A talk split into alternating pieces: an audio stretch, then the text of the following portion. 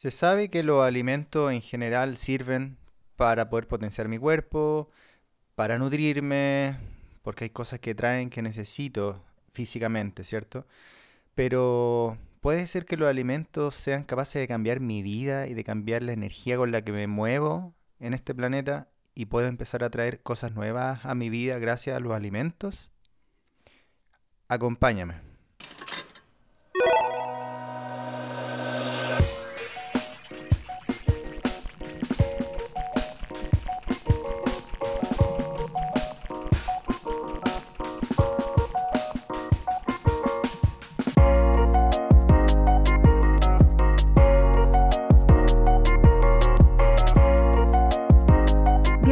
Bienvenidas a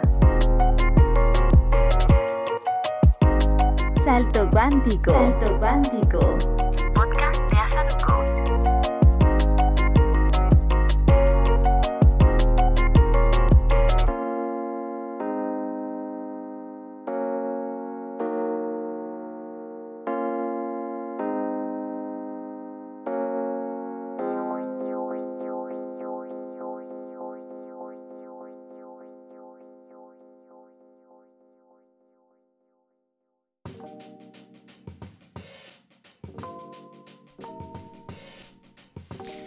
Hola a todos, bienvenidos a un nuevo episodio de Salto Cuántico. ¿Cómo te va? Feliz de poder tenerte acá nuevamente y que podamos conversar de otro tema interesante. Hoy día quiero traerte un poco al mundo en el que me muevo, el mundo de la nutrición, de los alimentos. Es el corazón de lo que trato en mi terapia, en el coaching y también en el Instagram, Asanu Coach en donde puedes encontrar información sobre alimentos, nutrición. Pero hoy día te quiero llevar por un camino que a lo mejor puede ser nuevo para ti. Fíjate, lo que nosotros siempre hemos sabido es que alimentarse bien es bueno para el cuerpo, es bueno porque entran nutrientes, nutrientes que son necesarios para desarrollar tejidos, para la musculatura, para que funcionen bien los órganos, para poder dormir bien, siempre vamos a conversar cuando hablamos de nutrición del plano físico, es decir, eh, pasan cosas dentro, se activan enzimas de la digestión, hormonas, neurotransmisores. Y yo lo que quisiera entonces es que al comer saludablemente mi cuerpo se potencie y funcione mejor. Pero hoy día te quiero llevar por otro camino a ver si logramos encontrar más razones de por qué comer alimentos naturales me conviene. Sígueme, acompáñame y sígueme la pista en esta nueva forma, este nuevo enfoque de mirar la nutrición. Mira, inicialmente, porque hay que partir de un poquito más atrás para poder potenciar lo que te voy a contar hoy. Inicialmente, tenemos que pensar que los alimentos son parte de la vida, son seres vivos si tú quieres. Las plantas, los árboles, los arbustos, todos los lugares desde los cuales sacamos los alimentos, son seres vivos en el entendido que son células que están desarrollándose en el medio ambiente para poder sacar frutos, eh, hojas y todo lo que nosotros incorporamos después en la alimentación, ¿verdad? Bueno, pensemos que esta vida lleva en este planeta desarrollándose y evolucionando 3.500 millones de años. 3.500 millones de años en donde esta vida ha tenido que de alguna manera adaptarse, desarrollarse, cambiar, mutar, incorporar información de lo que está pasando afuera en el entorno para poder seguir subsistiendo, ¿cierto? Ok. Resulta que desde la ciencia siempre se creyó que podíamos ir un poquito más adentro en la materia para descubrir cuáles son los patrones básicos, cuáles son los ladrillos básicos de la, de la materia. Y tú te recordarás en el colegio, probablemente viste y te pasaron en química eh, los átomos, ¿no? Resulta que la ciencia llegó a un punto de adentrarse en la materia y llegó a descubrir los átomos. En su momento se pensó que los átomos eran el último destino donde tú podías llegar adentrándote, haciendo un zoom dentro de la materia.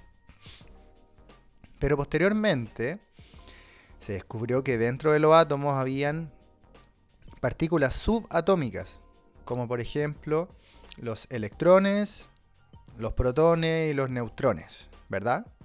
Yo creo que la mayoría de nosotros hemos escuchado de eso. Bueno, parecía ser que eso era ya el destino final, ¿cierto? Más allá de eso no íbamos a encontrar mucho más. Pero, como suele pasar con la ciencia, que se va eh, renovando y va votando paradigmas de, de la ciencia misma anteriores, el modelo del átomo ya cambió. Y resulta que la mayoría de nosotros no nos enteramos, ¿cierto?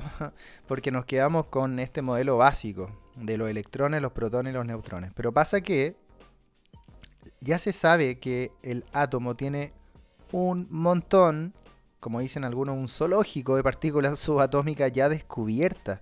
Puedes creerlo, ya no son tres nomás. Por ejemplo, se han descubierto partículas con los siguientes nombres. Neutrinos, los muones, muón en singular, la partícula tau, tau, perdón, tau, los fotones, los eh, bosones de Higgs, que son los más famosos del último tiempo, los bosones de Higgs. Entonces, hay un montón de partículas, aparte de los electrones, los protones, los neutrones, que van conformando una masa de energía y aquí viene el punto importante. Esta masa de energía conformada por un zoológico de partículas subatómicas es una nube energética. No es lo que nosotros aprendimos en el colegio, estas órbitas definidas donde podíamos seguir un electrón, ¿cierto? Orbitando alrededor del, del núcleo, sino que ya se sabe que son masas de energía o nubes de energía, vamos a decirlo así, difusas, nubes difusas de energía, en donde tú no puedes identificar directamente, concretamente, la posición, la velocidad de cada partícula. Por lo tanto, fíjate que el modelo del átomo cambió. Ahora se sabe que hay una nube de energía en donde hay muchas partículas, ¿cierto?, moviéndose con probabilidades de encontrar una u otra en determinados lugares, pero, pero no lo puedes saber porque hay una nube de energía difusa nada más. Por lo tanto, este modelo Sí, seguramente tú has escuchado de el CERN con C, que es un enorme, enorme, enorme constructo científico que está en Suiza, en donde dentro del CERN encontramos el acelerador de hadrones o el colisionador de hadrones.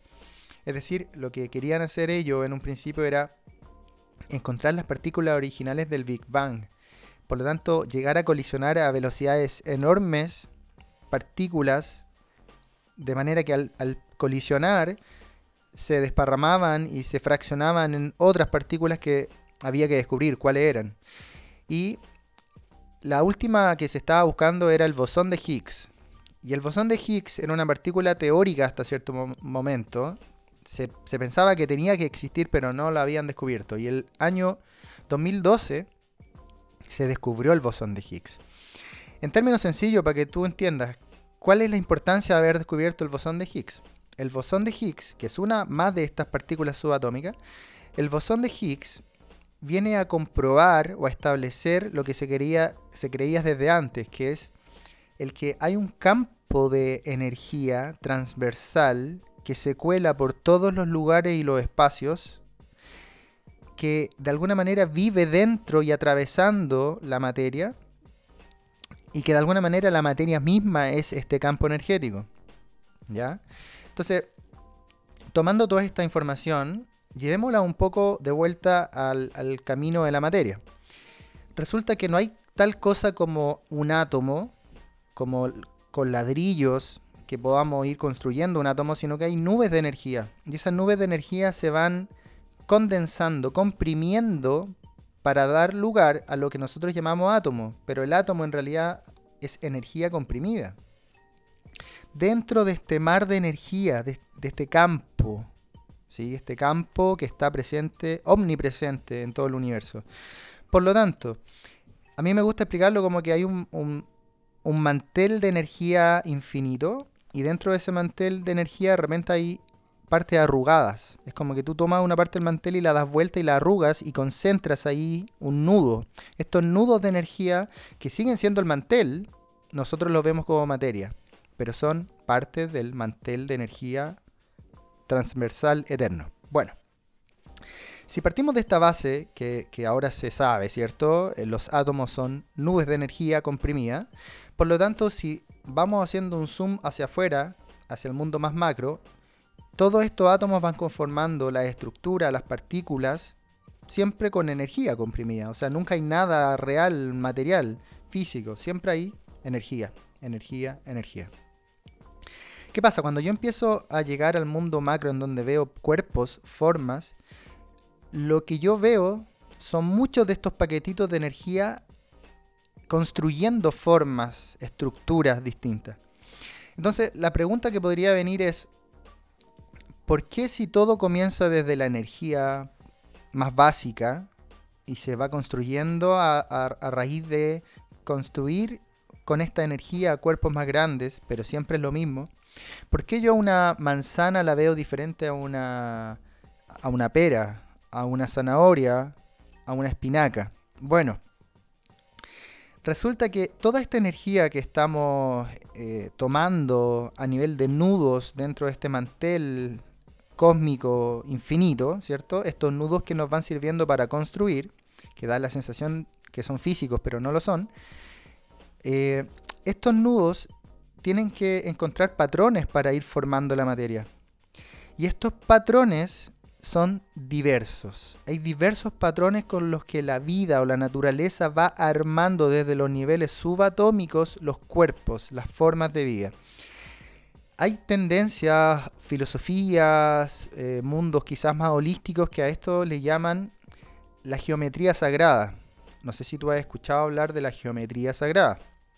Bueno, la geometría sagrada un poco lo, lo que hace referencia es que la misma vida, esta misma vibración original, este campo de energía que está omnipresente y que atraviesa todo, tiene formas de ir plasmando, condensando esas vibraciones a materia. Materia que ya hemos dicho que no es materia, que es energía concentrada. Entonces, esos patrones podríamos llamarlo, son geometría, geometría de la vida, geometría sagrada, geometría básica de la energía, como lo quieras llamar, geometría vibracional. Entonces, ¿qué pasa? La vida se fue construyendo con distintos patrones geométricos y esos patrones geométricos vibracionales, energéticos, van dando lugar a distintas formas, a distintos colores, a distintas estructuras. Piensa lo siguiente. El arco iris, el arco iris es un haz de luz, es simplemente un haz de luz que es refractado y que es separado en siete colores. Pero si tú miras el arco iris en el cielo, vas a ver que esos siete colores no es que están claramente separado. O sea, tú ves eh, que de un color al otro no hay un salto claro. Se empieza a, generar una especie de, confusión de colores. Se confunden en un degradé poco, poco claro, digamos. Y, de un momento a otro pasaste de un color a otro. Eso pasa un poco cuando, cuando esta geometría de alguna manera separa en estructuras. ¿sí? O sea, tú vas separando la energía básica en distintos patrones geométricos que van dando distintas formas, pero por debajo siempre hay un campo energético único. Solo que nosotros vamos viendo en la materia distintas formas de ordenarlo. Por lo tanto, así como una pura luz se separa en, estos siete colores del arco iris, que no están claramente separados, bueno, así también se forman los distintos colores. Los distintos colores son distintas frecuencias de onda. Son ondas ¿cierto? Que van por el aire que nosotros podemos eh, percibir como distintas frecuencias. Por eso vemos un azul o un rojo. Voy a acercarme más a lo que, a lo que queremos llegar, que son los alimentos. Imaginémonos primero un alimento rojo y un alimento naranjo. Tienen diferentes colores. Entonces, esos colores, ahora te invito a percibirlos de una manera energética. Son distintas energías, son distintos patrones energéticos que se fueron construyendo, ordenando para llegar a tener base en la materia. Si no se ordenaran serían ondas energéticas invisibles, pero se están de alguna manera refractando en estos patrones geométricos y dan lugar a una fruta naranja y a una fruta roja, por ejemplo. Lo mismo pasa con la geometría de las, de las moléculas que terminan generando una forma. Por eso yo tengo una zanahoria que tiene una forma determinada y tengo una manzana que tiene una forma determinada distinta. Pero todos sabemos que hay distintas manzanas. Las manzanas no son todas iguales. Las de un árbol en, en una ciudad con las de otro árbol, otro manzano en otra ciudad lejana, probablemente la manzana sea diferente, con un tono diferente, con un sabor diferente, con una forma incluso diferente, un tamaño diferente. Por lo tanto, ¿qué te quiero decir? Los alimentos, como toda forma de vida, pero estamos hablando de los alimentos hoy, los alimentos son formas de energía condensada geométricamente para dar lugar a la materia, a una forma, a un color, a una densidad. Ok, habiendo llegado a ese punto, ahora pensemos qué efecto tendría mirar la alimentación así. Si los alimentos naturales han venido por 3.500 millones de años evolucionando, inicialmente habían solo células, pero hace 700 millones de años las células empezaron a formar cuerpos multicelulares. Bueno, llegaron a armar en algún momento plantas, eh, frutos. Por, por cientos de millones de años han venido puliendo dinámicamente, acomodando estas estructuras. Y estas estructuras esta geometría sagrada, esta geometría vibracional, también ha ido evolucionando en conjunto a las especies. Entonces, el ser humano, que también es producto de muchísimas átomos, átomos que son nubes de energía comprimida, ya lo dijimos, que parecen ser eh, físicos, que parecen ser sólidos, pero no lo son. Estos dos campos energéticos tenemos por un lado al ser humano, también podemos hablar de la especie en general, pero hablemos del ser humano. Tenemos al ser humano por un lado, que es un campo energético comprimido que se logra ver en este plano 3D, en, esta, en esta densidad del planeta Tierra, se logra ver un ser humano y tocar, y tú puedes tocar el hombro, la mano, la cabeza. Por otro lado, tiene otro campo energético que pareciera ser una manzana, que, que también tiene forma y también puedes sentir como que lo estás tocando. Estos dos campos energéticos se cruzan cuando tú te comes una manzana. Y ese campo energético de la manzana influye dentro tuyo como, según lo que estamos hablando hoy en el orden de la energía que te constituye. El orden de tu energía, de tu propia energía, tu propia geometría que te forma por dentro, ahora mírate como una nube difusa de energía, no te mires como órganos sólidos o como, como arterias, venas, eh, músculos. Mírate como un campo de energía estructurado que da lugar a esos órganos. Ese campo de energía tiene un orden estructural básico, esta geometría, que es influida por los alimentos. Y los alimentos vienen a informar y a conformar esta geometría, por lo tanto van cambiándola dinámicamente. Esa estructura dinámica se ha venido determinando y esta correlación, esta simbiosis campo energético del ser humano con el de los alimentos han venido relacionándose por millones de años. Millones de años. La especie humana, si uno incluye incluso los homínidos, tenemos 20 millones de años. Entonces, esto es de larga data y esta relación ha ido permanentemente puliéndose. Entonces, estos ambos campos energéticos se influyen. Por lo tanto, cuando tú comes sano, lo que estás haciendo es darle a tu cuerpo la geometría básica vibracional de esta nube eterna que se ha descubierto, este campo que está en todo el cosmos, le estás dando de alguna manera ese orden, ese orden claro, ese orden original, esa estructura de la vida, esa geometría sana, como fue concebida. Estás reforzando esos patrones, porque esos patrones tuyos han venido evolucionando según lo que comes. Entonces, cuando tú le recuerdas a tu cuerpo la geometría a la que debe tender, la salud, se lo recuerdas con una manzana, se lo recuerdas con una zanahoria, se lo recuerdas con un zapallo, se lo recuerdas con una espinaca, estás volviendo a reestructurar estás como refaccionando la estructura, la geometría básica, microscópica que te conforma. Es como que le estás recordando a cada instante que debe volver a esa geometría a tu cuerpo. Por lo tanto, los alimentos energéticamente hablando cambian y determinan tu campo electromagnético, tu, tu energía. La energía genera campos electromagnéticos. ¿Cómo esto puede influir más allá de ordenar la salud del cuerpo? Resulta que tú vas por el mundo caminando, relacionándote con gente a nivel energético. ¿Cierto? Tú lo sabes, tú sabes que hay gente con la que te gusta juntarte, gente con la que no te gusta tanto juntarte. Lugares a los que te gusta ir, lugares a los que no. Trabajos que te gustan, trabajos que no te gustan. Por lo tanto, esa energía se va también de alguna manera retroalimentando con el mundo exterior.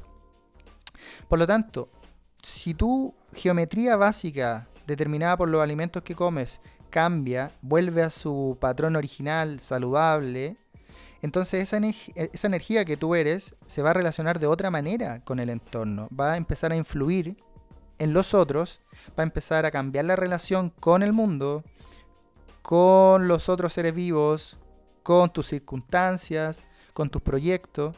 Por lo tanto, si cambia tu energía, tú también influyes en el mundo. Recuerda que el mundo finalmente es la suma de muchas energías atómicas o subatómicas que somos todos, las personas, los perros, los gatos, los árboles. Entonces fíjate, tú estás cambiando tu campo energético que influye en el campo energético del otro. Puede ser de tus hijos, de tu pareja, de tus padres, de tus compañeros de trabajo. Por lo tanto, tú estás cambiando tu vida, tu mundo. Y si pensamos que finalmente tu vida, tu mundo y las alegrías que van a venir en el futuro, tus proyectos de vida dependen de esas relaciones con el mundo, si yo tengo un proyecto de vida de armar un, no sé, una idea, una empresa, eh, de viajar, lo que sea, eso es en función de, de, lo exterior también, porque yo tengo que ir a un país, a un continente, quiero conocer tal ciudad, tengo que ir, tomar un avión, viajar, o sea, está involucrado el entorno lo externo y si me quiero relacionar con gente, si quiero armar un proyecto con otros, me tengo que relacionar con el exterior también, con los otros en este caso. Por lo tanto, tu energía va cambiando y va generando un tejido social, un tejido vital diferente hacia afuera. Y vas consiguiendo otras cosas, se te acercan otras personas, consigues otros logros, hay cosas que se destraban, hay nudos que dejan de existir, vas soltando emociones reprimidas, retenidas. Por lo tanto, volvemos al inicio. Si yo miro los alimentos como simplemente un cúmulo de proteínas, vitaminas, grasa, minerales, está bien y la ciencia nos apoya para poder entender cómo nos ayudan. Pero ¿qué pasa si yo empiezo a pensar todo como energía? Entonces si yo vuelvo al orden original, mi geometría básica, sagrada, vibracional, íntima de mis átomos que me conforman, entonces esa energía llevada a materia cambia y ese campo energético empieza a vibrar de otra manera y empieza a presenciar otras cosas en la vida y cambia tu vida y tú empiezas a sentirte absolutamente diferente, pleno. Por, por el contrario, si tú comes mal, si comes chatarra, si comes productos procesados, harina refinada, azúcares añadidos y todo lo que sabemos que hace mal, los aceites eh, refinados, amarillos, entonces, toda tu geometría se va a la punta del cerro. toda tu geometría de alguna manera pierde la base original, el orden eh, que, te constituyó. El, sentido de la vida, se va perdiendo esa geometría, se va, imagínate que tú vas desmantelando los, los, pilares de un edificio, el edificio se empieza a caer, empieza a doblarse, empieza a venirse abajo a poco, se agrieta y energéticamente tú estás constituido por, por estas estructuras geométricas de la, de la energía. Entonces se te viene abajo el edificio. No, lo, no hay estructuras que lo soporten. Energéticamente hablando, si comes mal, tu vida se empieza a venir abajo. Por lo tanto, es súper importante esto que hemos hablado. Lleva tu mente ahora a pensar los alimentos como energía que ha evolucionado, paquetitos de energía que te van a entregar información maravillosa, paquetitos de energía que van a empezar a recordarle a tu cuerpo cómo debe funcionar energéticamente. Y entonces no vas a cambiar solo tus músculos, tus huesos, porque ahora sabes que lo que va a cambiar también es cómo te relacionas con el mundo, qué cosas consigues, qué tan rápido se te dan las cosas que quieres. Cambia tu campo electromagnético y cambia la vida a tu alrededor. Bueno, creo que hemos logrado llegar al punto, creo que hemos explicado, eh, espero que se haya entendido lo mejor posible y le demos un vuelco total a lo que es la nutrición, la alimentación que elegimos día a día. Espero que te haya gustado este episodio. Espero que puedas compartirlo con las personas a las que tú pienses que le puede servir esto. Te invito a visitar mi Instagram, que es Asanu Coach, en donde comparto información gratuita, testimonios de personas que han eh, tomado el proceso del coaching que dicto para que te familiarices, para que entiendas de qué se trata. Te invito a compartir este podcast con tus amigos, tus cercanos, tus familiares. Y te espero en el siguiente episodio para que sigamos hablando de cosas súper interesantes y podamos cambiar muchos conceptos.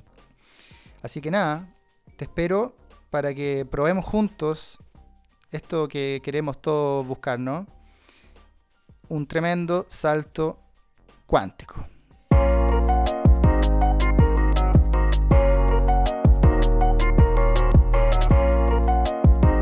Acabas de escuchar Salto cuántico. Salto cuántico.